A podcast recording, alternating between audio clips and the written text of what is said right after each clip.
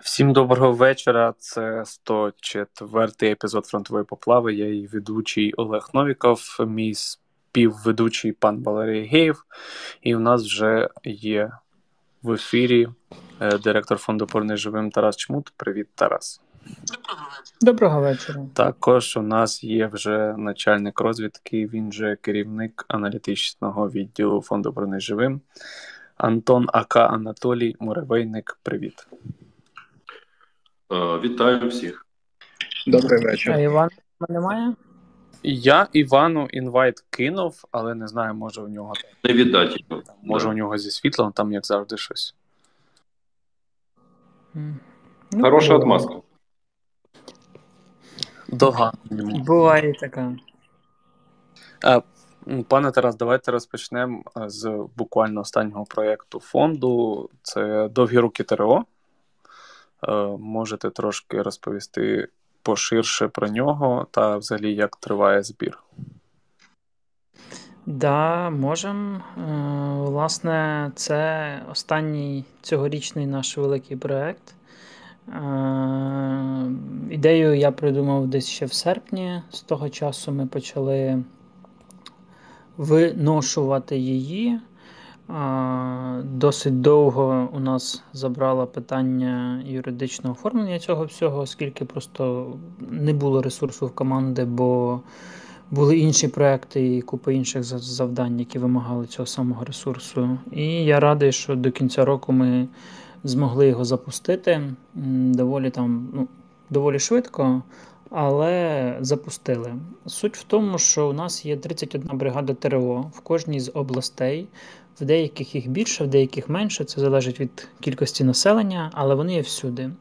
І так чи інакше, всі вони задіяні в бойових діях, десь в більшій кількості, десь в меншій кількості, десь на другорядних напрямках, а десь прям, скажімо так, в, зоні максимального пиздеця. Е, І при цьому штатним найпотужнішим вогневим засобом у них є 82-мм міномет, яких на кожен з батальйонів, е, які в кожної бригади різна, має бути 6 одиниць. По факту, здебільшого їх немає. Якщо вони є, вони можуть бути е, ну, не 6, а якась кількість, умовно 2 або 3, або 4, як пощастить. Подекуди вони можуть бути різні, тобто фізично різних виробників. Умовно, один чеський, один американський, два українських, в різному технічному стані готовності, і так само з хаотично навченим або взагалі не навченим особовим складом. Також в ТРО є 60-мм міномети, так само в рендомній кількості. Де-не-де є 120 міномети, здебільшого трофейні або поміняні, або намучені в інших частинах підрозділах загальною кількістю в декілька десятків. Ну і теж е, абсолютно різнобій, незрозумілий ресурс, стан, без зіпів і так далі. Ідея в тому, щоб надати всьому ТРО нових вогневих можливостей а, за рахунок видачі їм 120-х мінометів. А, Очевидно, на жаль, ми не здатні забезпечити всі батальйони по батареї 120 бо це більше тисячі мінометів треба, і це колосальні кошти. І та навіть час виробництва там буде, напевно, більше року. Тому на даному етапі ми зосереджуємося на тому, щоб створити в кожній з бригад окрему мінометну батарею на 6 мінометів, тобто два взводи по 3, які отримують е, повне базове забезпечення і замикаються в так званий розвідувально-ударний комплекс. Тобто ми даємо на е, на відділення чи взвод, я вже не пам'ятаю,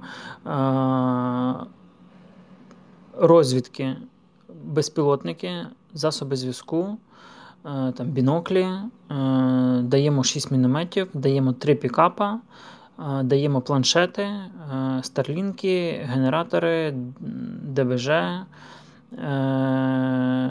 що там ще? Прилади нічного бачення, монокуляри для водіїв, для того, щоб можна було вночі пересуватися.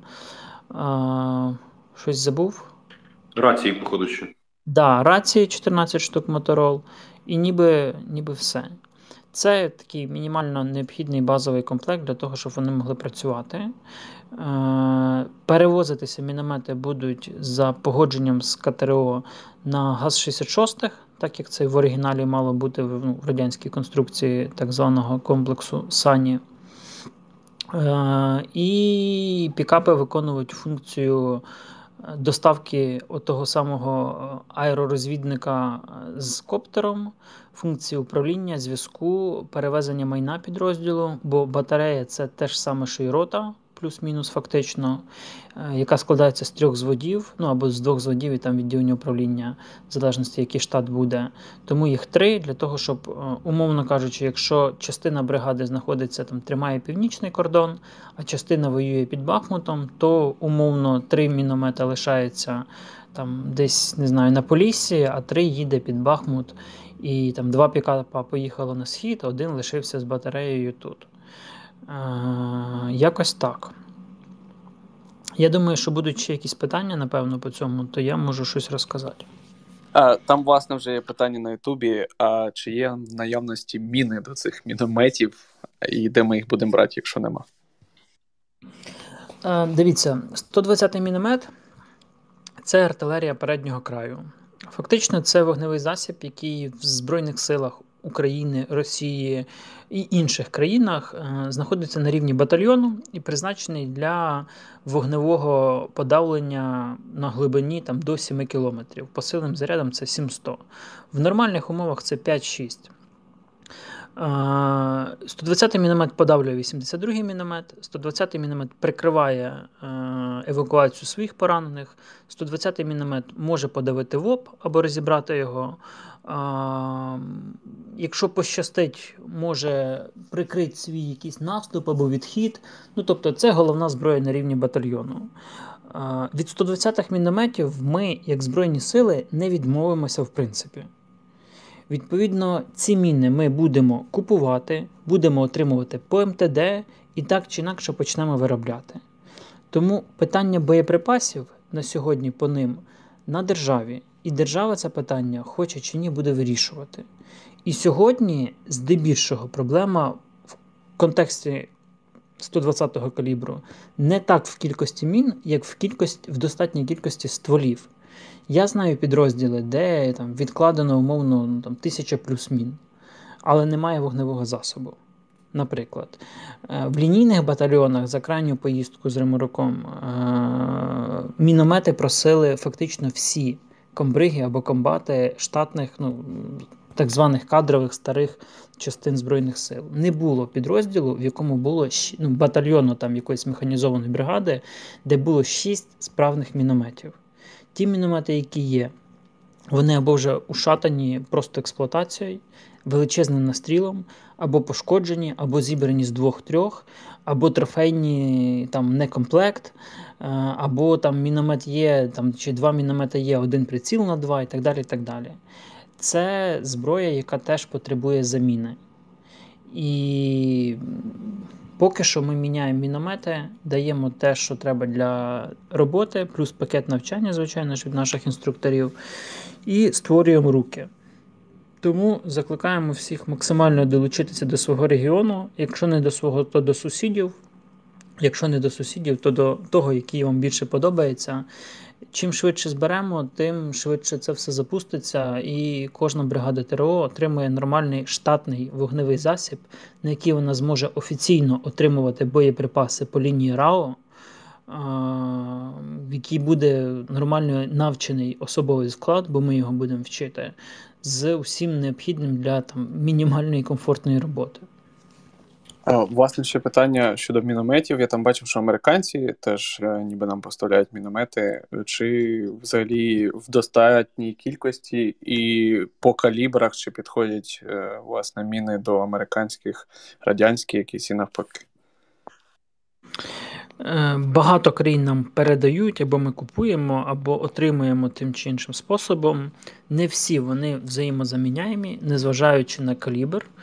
Е, від різних країн можуть надходити різні міни, до яких подекуди вруч... ну, методом як це, практичного відстрілу визначаються таблиці стрільби.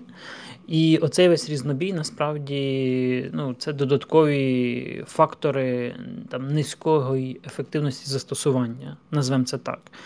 Е, тому ті міномети, які ми купуємо, вони уніфіковані, однакові, і батареї у всіх будуть однакові. Відповідно, питання мін, ну, ми не можемо сказати, які там РАО буде видавати, тому що видаватимуть, які є, або які будуть добувати так чи інакше в умовах війни. Але хоча б міномети будуть штатні, прийняті на озброєння, нормальні, я сподіваюся, і уніфіковані знову ж. Я би хотів додати по трошки, якщо можна, якщо є там хвилина у нас. Тебе є скільки завгодно хвилин. Ну, дякую. Е, дивіться, насправді я трохи повторюсь за Тарасом Миколаївичем, тому що е, ТРО е, дійсно зараз застосовується як крайній спосіб допомоги силам оборони, тобто вони беруть безпосередню участь у бойових діях, в тому числі і на передовій. Але нам багато сипляться запитань з початку кампанії про те, що типу, чому ну навіщо міномети якійсь там бригаді, не знаю, Тернопільській, чи Франківській, чи Львівській, чи Закарпатській і так далі. Це дуже просто, тому що вони воюють. Е, і Тарас правильно казав, що е, бригади місцеві, зазвичай східні, вони повністю в повному складі воюють на передовій, причому прямо на першій лінії, і прямо крім них там нікого нема. А бригади, які з інших областей, е, з дальших, то вони зазвичай там по батальйону або по декілька батальйонів відправляють також на схід. Окрім цього, важливо розуміти, що інші батальйони вони залишаються стояти здовж кордону. От, власне, від Волині до Харкова. Якщо ви думаєте, що там крім тероборони багато когось є, то це не так.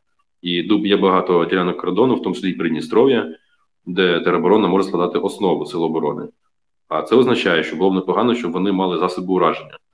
І я нагадаю, що дуже багато людей е, дуже сильно переживали, що е, як відправляють тероборону на війну і типу без зброї. Так, от е, ми власне даємо можливість таку зброю отримати.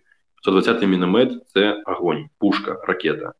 Це 7 кілометрів, і так як наші вчать за допомогою програмного забезпечення Армор, стріляти можна дуже точно і можна не просто подавляти цілі в опи, дійсно, можна нищити техніку, і навіть проти танків можна непогано працювати з 120 мінометом. Це дуже круто, особливо в умовах, коли більше нічого нема. От Тому міномети це топ, ТРО це топ. Допомагайте теробороні. Хочете своїй, хочете е, сусідній області, будь-ким. Все одно доб'ємо всім, е, всі області і всі будуть з мінометами, все буде класно. Власне, про сам збір. Наскільки роз, розраховано, що ми зберемо за два місяці, три місяць приблизно? Ну, я би сказав за сім днів. Я би хотів до Нового року. Але ну, чим швидше, тим краще. Е, Поки що йде, зараз я скажу, скільки ми там зібрали. 28, типу 6%. Ну, я думаю, можна було і краще, але кінець року і цей місяць доволі був насичений. Тому подивимося. Чим швидше зберемо, тим швидше, я думаю, буде якийсь результат, і тим швидше ми це все запустимо в роботу. І одразу питання, чи ну, типу, це не історія про три місяці. Три місяці це такі проекти, як Shark, в яких своя механіка через паливо. Тут проект, типу, зараз це відпрацюємо, і в січні запуститься вже наступний. Ну, Там проєктів зараз багато, і це все, е, скажімо так, якісь з них будуть запущені публічно, а якісь з них, от в мене є ідея там ще докупити якусь сотню другу 82-х мінометів, так само в, або в ТРО, або в стрілецькі батальйони умовно на здачу і і допакувати нормально їх, хоча б якусь там північну смугу від Волині до Сумщини там, чи до Харківщини, щоб вся ця смуга була в нормальних уніфікованих 82-ках. Це теж рішення в батальйона 82 на бригаді 120 на головних напрямках. І це вже якийсь е, ну, такий відчутний потенціал, а не десь є, десь нема, десь навчені, десь не навчені. Ну, Тобто, у нас зараз багато проєктів і по по зброї, по автоматичних гранатометах. Ми активно шукаємо ПЗРК, якщо десь хтось має раптом, то скажіть нам.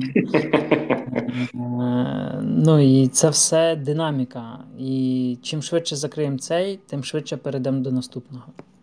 А, ну, власне, наступне питання було про що ви ще хочете купити за ТРО, але фактично Для ТРО ми купуємо постійно купу всього, і ну, зараз основний акцент це та частина, яка тримає північ, і та частина, яка безпосередньо воює. Якщо ви зайдете в Фейсбук, а краще в Твіттерок, там регулярні пости видачі на різні частини ТРО ну, які так чи інакше задіяні. Дуже багато ми вклали в північну смугу, зв'язок, тепловізори, е, там ці органи військового управління, е, інженерка, мінна безпека. Інженерка, да, інженери топ.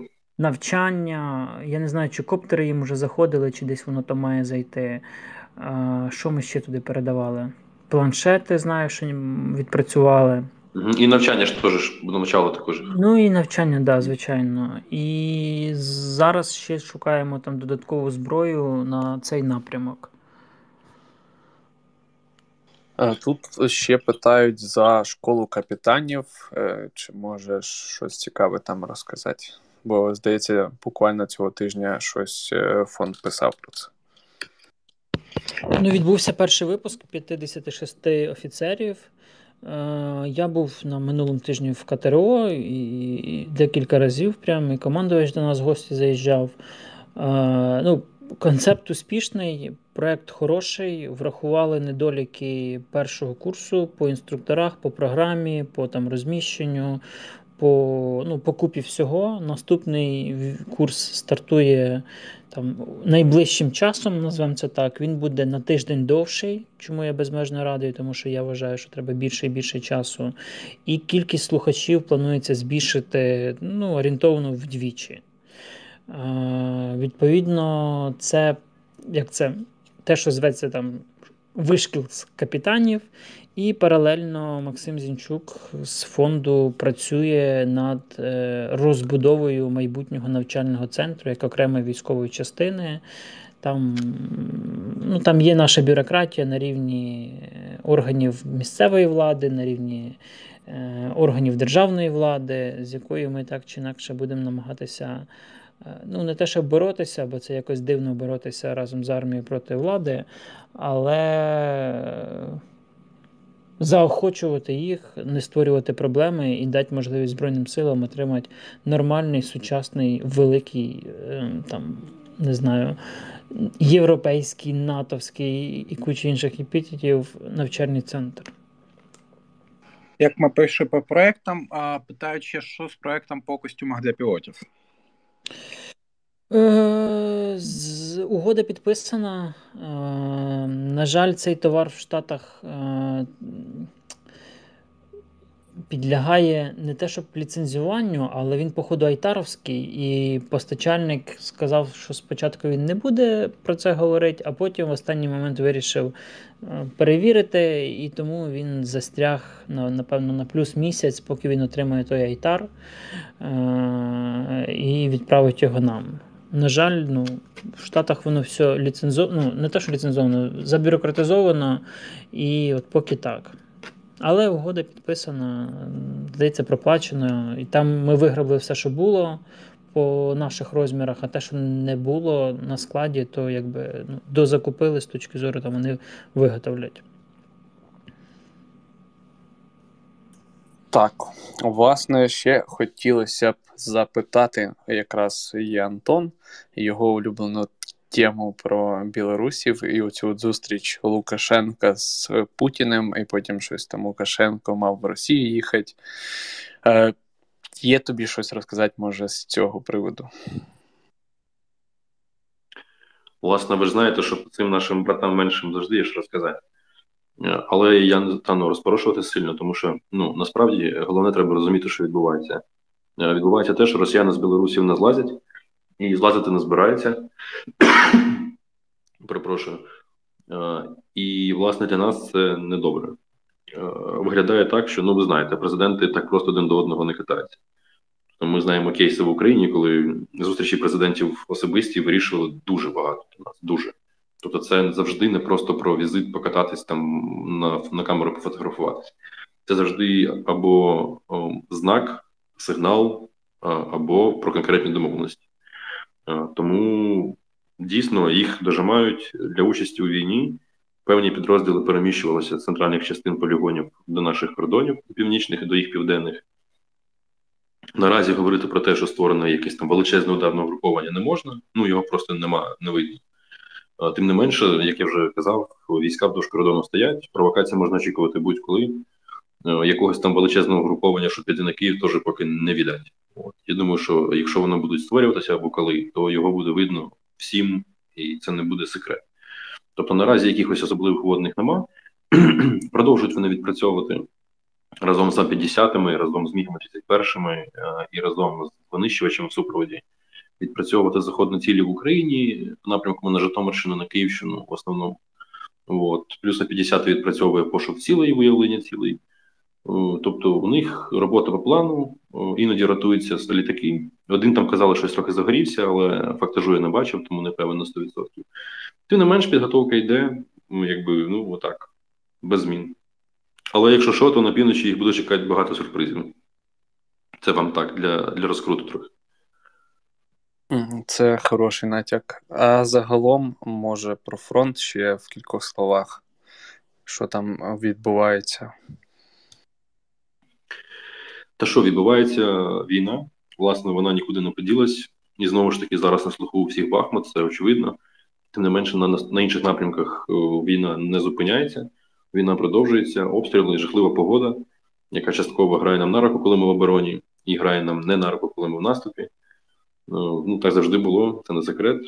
Погода не зупиняє бойові дії, вона просто їх ускладнює. От все. Дійсно, найбільш такий жвавий напрямок зараз це Бахмут просто неймовірна шалена концентрація військ з обох сторін. Я навіть не знаю, чи це секрет, чи не секрет, але типу там іноді бригади можуть займати замість стандартних, скільки там Тарас Миколаївич, 40-50 по нормативам, не? бригада в обороні. То зараз бригада може займати там 3-5 кілометрів. І, типа, ну я ж кажу, концентрація військ просто шалена, все в переміжку. Звісно, що є нюанси комунікації, по взаємодії, вони завжди були в найбільш гарячих точках це завжди проблема. Нас рятує те, що у них набагато все гірше, От, але у них дуже багато м'яса, яким вони нас закидають. Співвідношення втрат абсолютно шалене в нашу користь і абсолютно жахливе для них, і це класно для нас. От Тому ну нехай продовжують окей. Там можна згадати якраз про те, що вже пробили 100 тисяч по даним Генерального штабу. Е, та й хуй. Да. Ще є питання до пана Тараса. Там, е, здається, повітряні сили, якщо я правильно пам'ятаю, писали про те, що Русня стала юзати нові оці от е, шахіди 131, які поменше. Е, чи можеш розказати, що воно таке? Чи таке саме, чи воно там слабше, і загалом, чи проблема є з виявленням таких цілей? Я не розбирався, тому що кінець року доволі насичений на роботу. Можливо, Антон щось знає.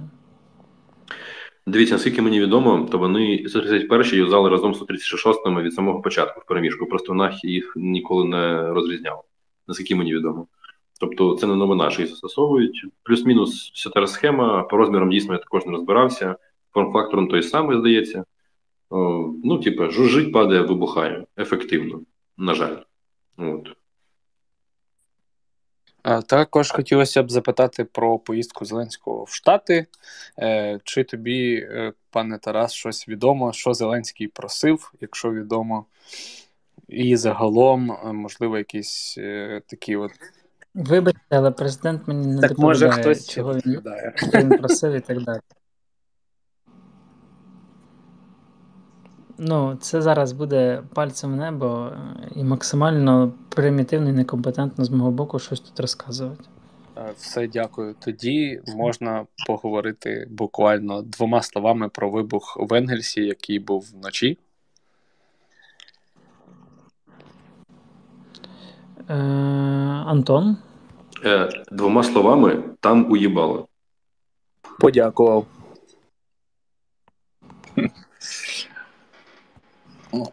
Зараз пару питань ще з форми. Я не знаю, може щось в новинах було, а от декілька питань: чи можна хармом збити літак ДРЛО, наприклад, А-50? Хороше питання. Ну, Хороше питання. Можливо, теоретично якось воно б і могло, але я не знаю. Е, напевно, давайте я поцікавлюся в тих, хто пуляє цими ракетами, але мені здається, що ні, тому що для того вам треба наблизитися на значно ближчу відстань до нього, аніж він вас побачить.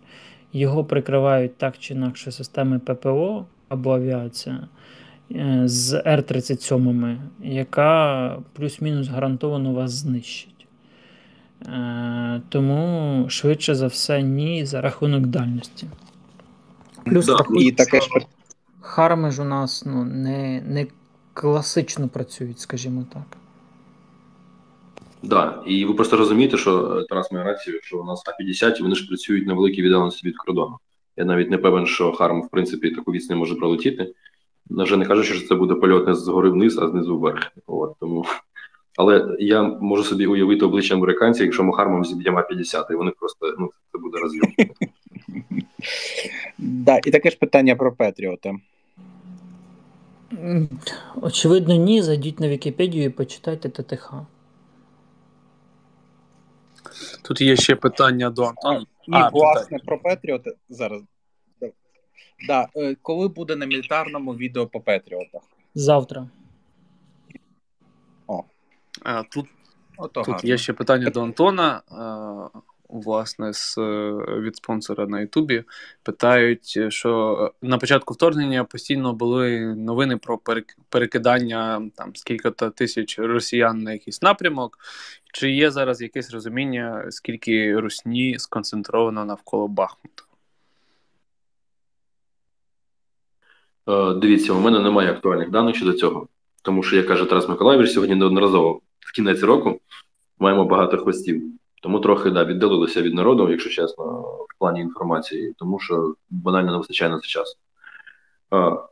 Дивіться, я просто вам хочу нагадати, що коли тривала операція е, російська по захопленню Сєвєра Лисичанська, то зі 100 з гаком БТГерів е, на ділянці від Лиману до Попасної було сконцентровано половина всіх БТГів 50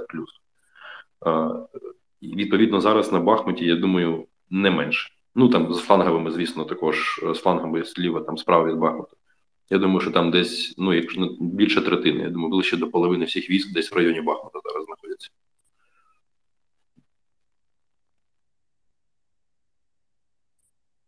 І ще, може, пан Тарас прокоментує заяву е, Буданова Кирила про те, що у Росії з початку осені розпочався технічний голод на коротше, виробництво снарядів і так далі.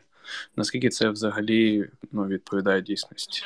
Ну, ми про це говорили, і ми це вже коментували.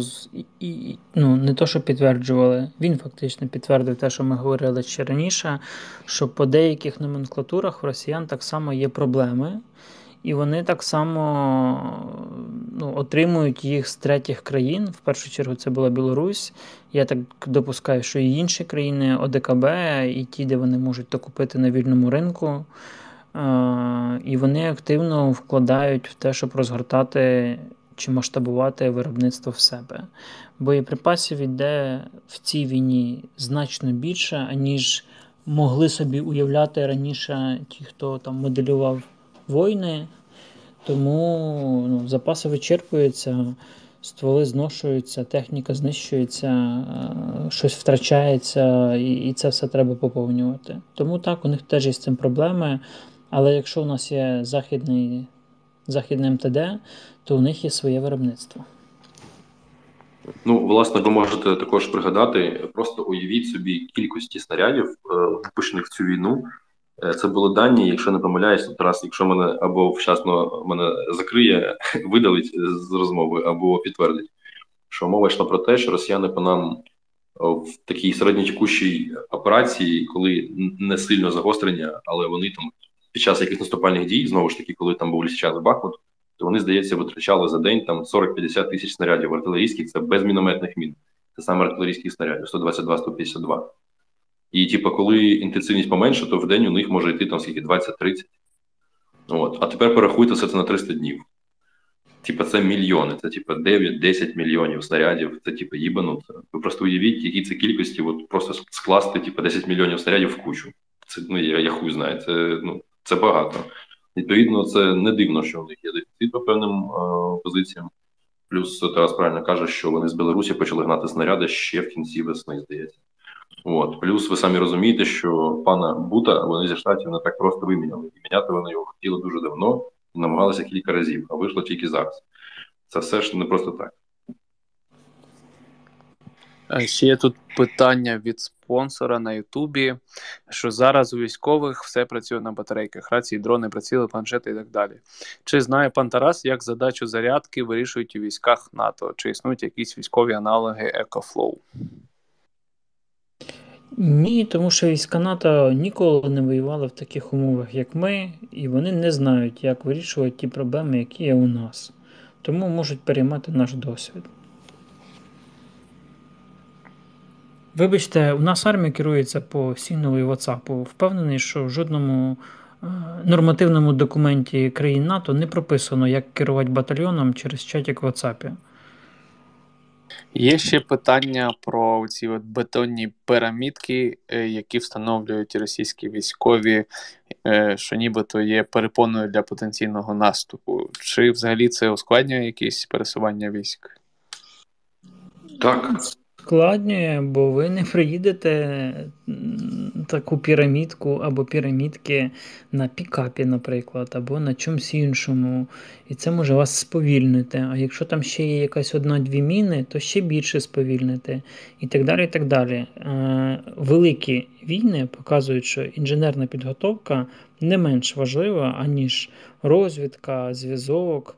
Е, вогневе враження або інші якісь подібні складові війни.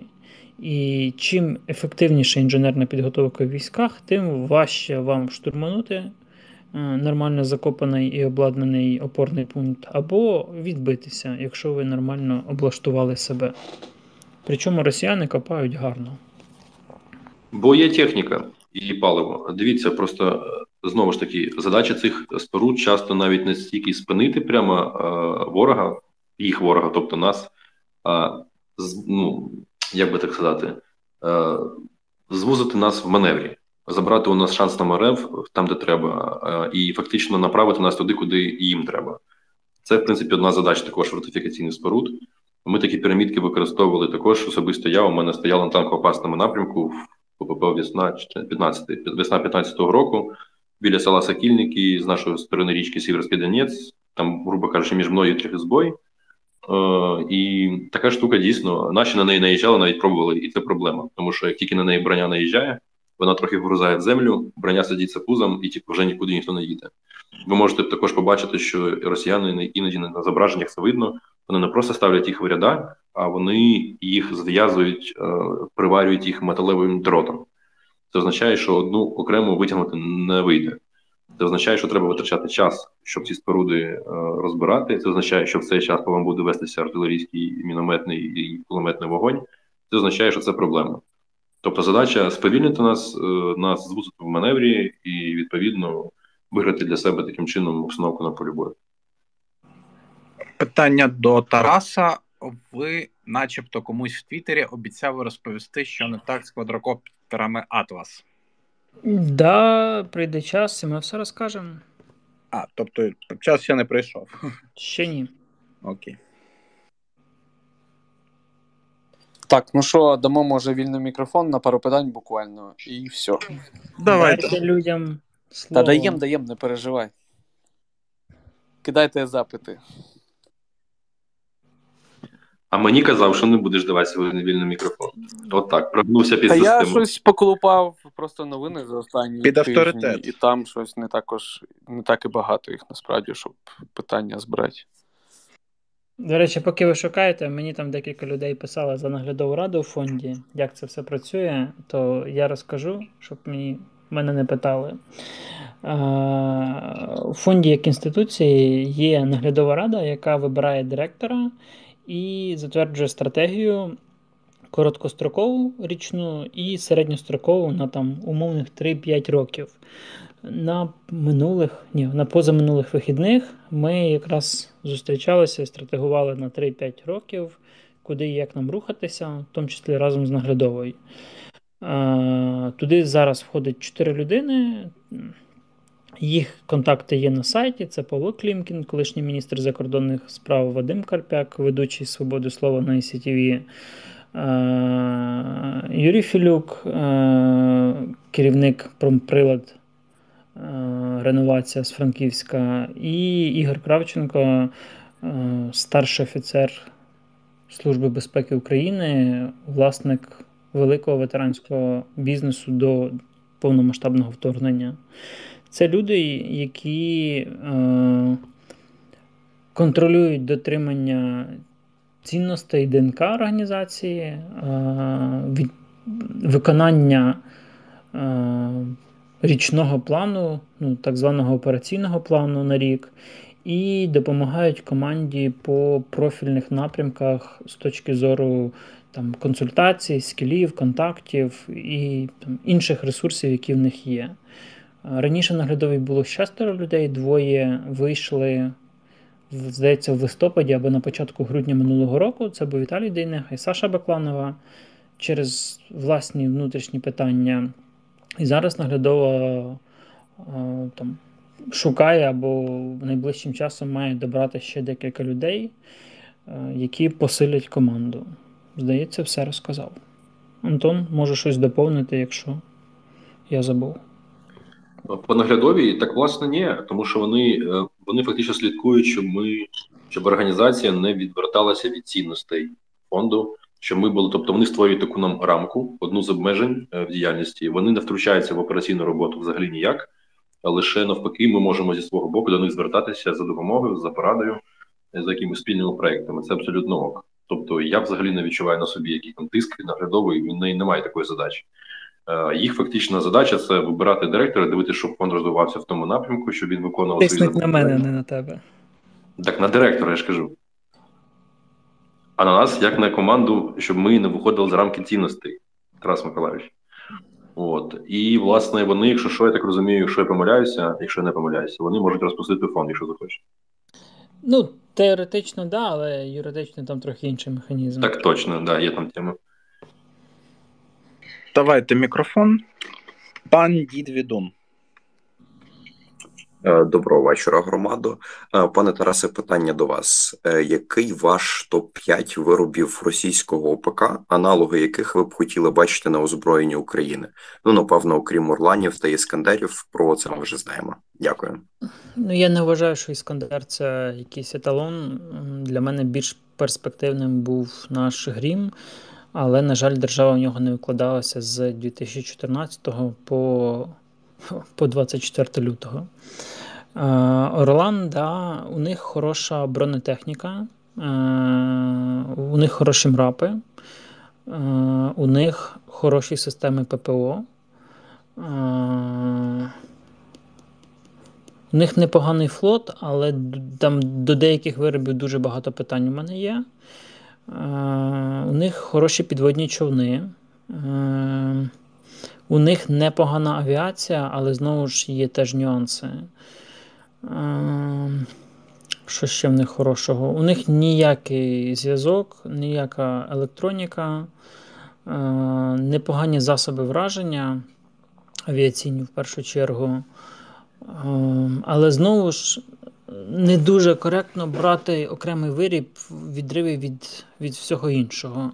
В росіян потужні протикорабельні ракети, але зовсім інша архітектура побудови е, сил на морі, аніж, наприклад, західних країн.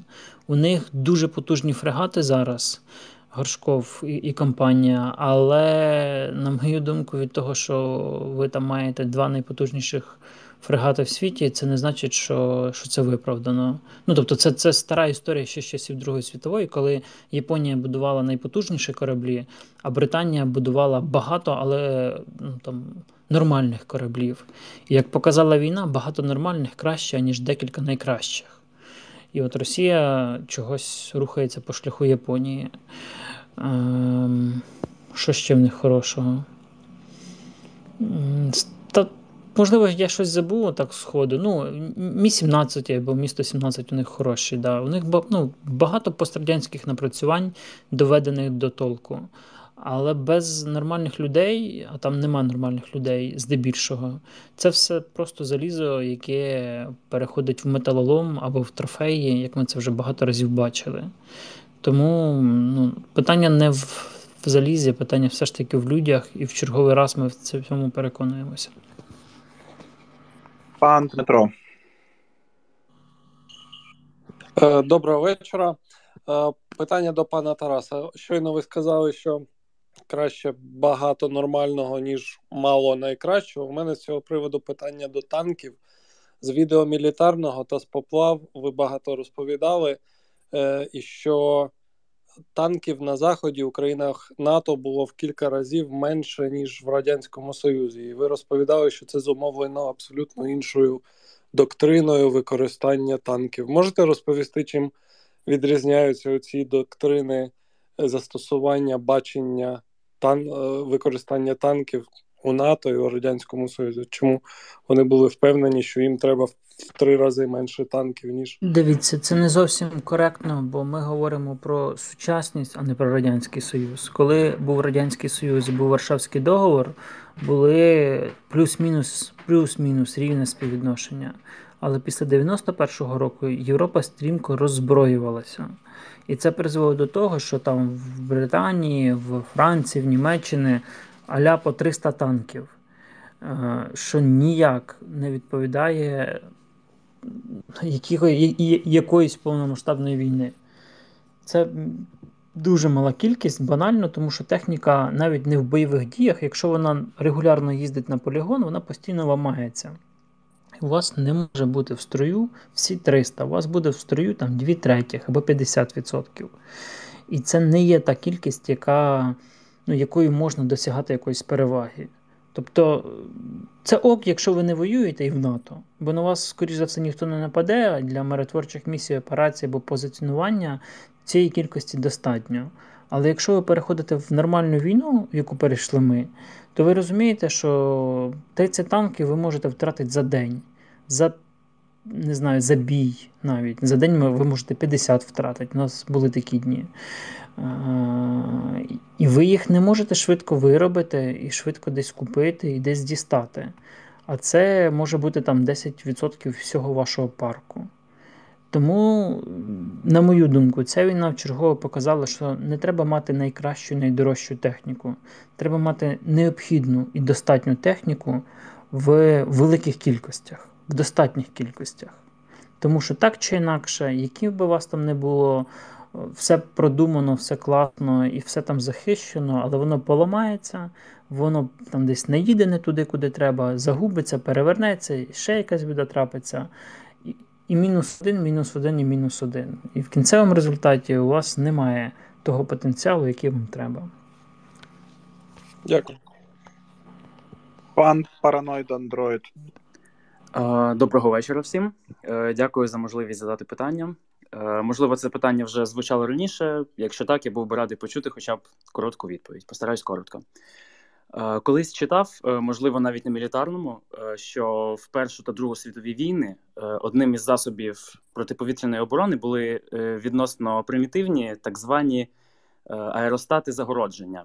Це щось типу літальних дирижаблів, на які підвішені металеві троси, і виходить щось типу сітки, яка теоретично затримувала б. Наприклад, крилаті ракети. Запитання: чи могли б вони бути ефективними проти крилатих ракет типу калібр чи шахедів в плані захисту, наприклад, критичної інфраструктури, і чи взагалі це життєздатна схема, чи це щось таке архаїчне та нереальне в стилі мультиків про Тома і Джері, де там, знаєте, натягують якусь чарівну сітку, в якій там теоретично заплутується ракета. От нещодавно також бачив, що хтось про це навіть е, створив петицію, на якій зібралося близько 500 голосів. Якось так. Дякую. Е, коротко, це неможливо, нереально і безглуздо. Якщо більш розлого, то ну, в Першу і Другу світову війну не було тих засобів враження, які є зараз. По-друге, у нас зараз немає цього технічного виробу, і ми не можемо його створити тут і зараз. Він так само знищується, обходиться, і ви не можете гарантовано прикрити ту кількість цілей, яка в нас є, на всіх висотах від 50 метрів, від 40 метрів, на яких можуть літати шахеди. Е, ну І і це історія, в яку аля вкладіть хуйлярд грошей, і через рік, може, щось отримаєте, а швидше ні. Е, ну, Сучасна війна вона інша, і воно так не працює. Тут треба плюс-мінус швидкі перевірені рішення на тут і зараз, або швидше на вчора. І, І ключове тут перевірені. Бо все, що сире, зазвичай не працює. І часу його доводити у нас немає. Ні часу, ні людей, ні ресурсу. Е, пан Мішандер. Доброго вечора. Я хотів е, сказати, що от на минулій і позаминулій поплаві люди із штатів е, запитували, як можна донатити фонду, чи е, скоро буде е. І от є такий факт, що з останнього травня е, у фонду є партнерочка з Беневиті, і більшість людей е, зі штатів, якщо можуть донатити через е, Беневиті і отримувати е, матчинг від е, роботодавця і списувати то зі своїх податків. Про це ніхто вам не каже. Люди від вас приховують правду. Але ну от ну, така штука є, вона працює. А, і у вас є ще там три дні, а, щоб задонатити фонду в цьому році і отримати матчинг від вашого там роботодавця а, за цей рік. Бо кожен рік є якийсь ліміт роботодавця, який він матчить до ваших пожертв. І це перше. А друге, це коротке питання. Чи можете ви назвати е, якісь е, джерела інформації щодо війни в Україні? Пару прикладів хороших і пару прикладів поганих.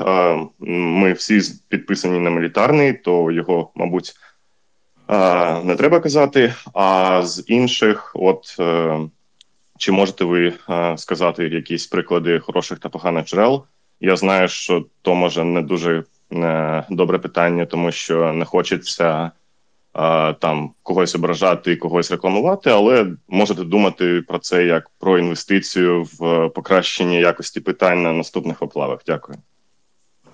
Ну, По першому, дякую. Щось таке було. Я вже забув про це, і ми десь напишемо на днях. Сподіваюсь, завтра в наших соціалках нагадаємо про це. Дякую, що прям нагадали. По другому, ну, якщо не мілітарний, я вам можу порекомендувати хіба Миколу Біляскова. І. Та й все. Я більше толком не знаю, нікого не читаю. І і все. Може Антон знає когось, кого він читає. Я читаю Миколу Березкова прямо сидячи в кабінеті, коли дивлюсь на нього. На його звіти? Звісно, а ще він сьогодні прийшов в кофті з капібарою. Лучший. Повага. Можете підписуватися на пана Біляськова в Твіттері, і Капібар він теж ретвітить, так що на Капібар теж підпишетесь, як підпишетесь на пана Біляськова. Колись прийду в кофті з єнотом. Ти обіцяв живого єнота чекати. А я думав з булочкою. Я б не радив живого єнота, він може пизди дати. Е, пане Мелка. Так, доброго дня. Е, дивіться, є е, питання з двох частин, і якщо типа, про першу частину відповісте, типа, плюс, то другу я задам. Дивіться, перша частина. Чи правда, що Росня перевела стратегічні блахальоти, типу Ту-95 з аеродрома під Енгельсом кудись на Дальній Восток під Китай після другого нашого ураження на цьому ж аеродромі? Антон? Е, наскільки мені відомо, є поки що не підтверджена інформація про передислокацію принаймні частини стратегічних ядерних ракетоносців Ту-95 з аеродрому Енгельс на інші аеродроми. Мова йде про від 4 до 6. Інформація наразі, як на мене, не підтверджена. Скоро будуть знімки, подивимось. Але це можливо. Ну, дивіться, якщо це можливо, то друга частина питання. Якщо це правда, то звідти їм летіти, летіти до України 5,5 тисяч км для е, типа, запуску ракет. Чи зможуть вони в такому режимі, е, як ну, постійно це було, як вони злітали з Енгельса, е, типа, літати на рейндж запуску ракет, і якщо зможуть, чи є в них можливість обслуговувати ці ляки, літаки, виробляючи запчастини, або їм для цього треба буде з пенсії діставати якихось дідів, які ці літаки проєктували, будували, і треба буде відновлювати совкові підприємства. Ну, без дідів ніяк ні їм, ні нам, але давайте не розраховувати на те, що у них щось там закінчиться, поламається і так далі. Я бачив на російських пабліках інформацію, що в Енгельсі мінус 5 бортів. Я в це не дуже вірю. Але я не певен, що ми дізнаємося правду, тому що росіяни дуже якісно приховують е, всі можливі подібні історії, і далеко не всі е, з наших застосувань виходять в паблік. Бо деякі з них, які я знаю, що були, і були там з посереднім успіхом, ну, типу, з успіхом, але там не з якимсь там вау, а, взагалі не, не публікувалось ніде.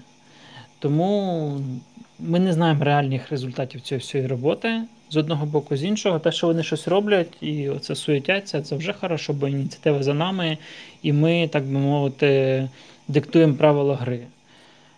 По ремонту... І ми, так би мовити, продовжимо. Да, ми так би мовити продовжимо, а по ресурсу, то ну, я вже говорив, що ресурс е, розходується, літаки ламаються, їх канібалять, вони е, новішими і кращими не стають, а нових випускати вони не можуть. А це все ж таки одна з е, ключових елементів їхньої ядерної тріади. Тому так чи інакше, але Захід за наш рахунок е, дуже повільно, але спустошує російську стратегічну авіацію. Дякую, пан Авакс, прошу. Добрий вечір, громада. А, Пане Антон, пане Тарасе, питаннячко таке є. А, Більш приземленне про звичайних роботях військових. Як зараз діла обстоять з призовом чи мобілізацією щодо чого. Допустимо, от у людини людина хоче там бути, я не знаю, там мінометником, там стрільцем, там водієм бехи чи танчика, і в неї Значить, є будете якась... поваром. Да, я я, я, я пам'ятаю, як це було, просто що цікаво, можливо, щось змінилося, щось краще стало. Ви ж... Краще не Блін. Краще не стало. Все. Коротше, е, пофіг який воз, пофіг, що ти вмієш, тебе візьмуть туди, куди треба, от треба прямо зараз. Ну, якщо вмієте комп'ютер включати, то скоріш за все попадете в СТРУ. Е, я поняв. Знання мови ще зараз потрібно, взагалі, якісь е, для інструкторів, для чогось такого, ну, проходити якісь Хоча курси. Хоча б українську там... було б добре. А якщо ще й писати вмієте, взагалі супер. Шикардос. Я поняв. Все, дякую дуже програв на хоча б український. Збройні сили України, ваш найкращий роботодавець. Ну, що ти починає? Пан Маркіян, прошу. Доброго вечора, шановне панство. Маю одне питання до пана Тараса і одне питання до пана начальника розвідки. Е, питання до пана начальника розвідки. Ви раніше писали твіт про те, де був такий намік, що нас може будуть трошки їбать по міжнародці, і питання, чи нам це вже було чи буде. І питання до пана Тараса: чи заступили на чергування Ховки і Аспіди, і чи є перспектива передачі якоїсь такої більшої кількості батарей Ховки, так як це вже старше ПВО і його є в фізичній доступності? Дякую. Починай з першого. З першого. Значить, так, то, про що я казав, ще повномасштабно не відбулося. Нас починали, але ми встояли але буде гірше. От в цьому плані нас будуть їбать піздець на міжнародки. Нам багато чого пробачають. Я хочу, щоб ви розуміли. Нам дуже багато чого пробачають. Нам спускають з рук дуже багато хуйні. Е, Є речі, які нам, скоріше за все, з рук не спустять. Але це питання часу. Отак.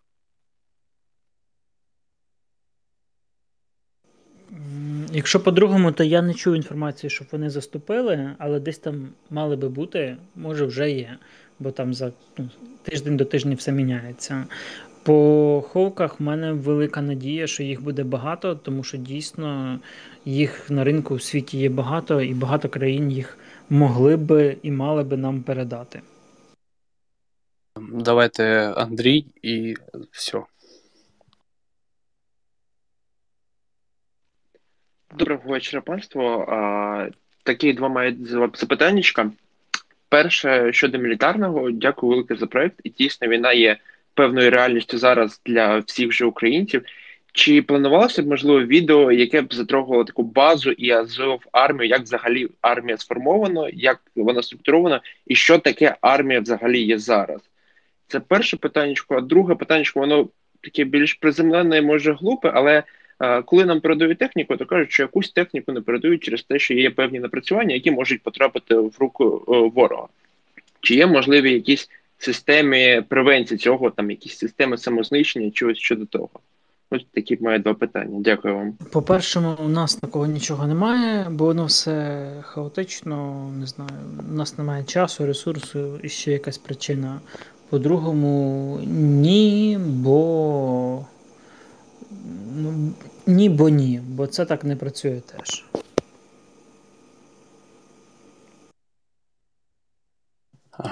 Все, подякував. Е, пан Антон, що по пердушні? Їм пизда. Дуже дякую. Дякую фонду. Вітаю всіх е, з прийдешнім Різдвом. Хай панує мир, спокій, злагода, а русня десь там пахне в себе за кордоном. Дякую вам, гарної ночі. Там, дякую всім, гарної ночі, тихої і спокійної. Будемо на зв'язку цього тижня. В теорії, якщо все буде як треба, то вийде наш подкаст з паном Анонімом. Е, Все, коротше, вам розкажемо, покажемо. Всім до побачення. І підтримуйте міномети для ТРО. Обов'язково.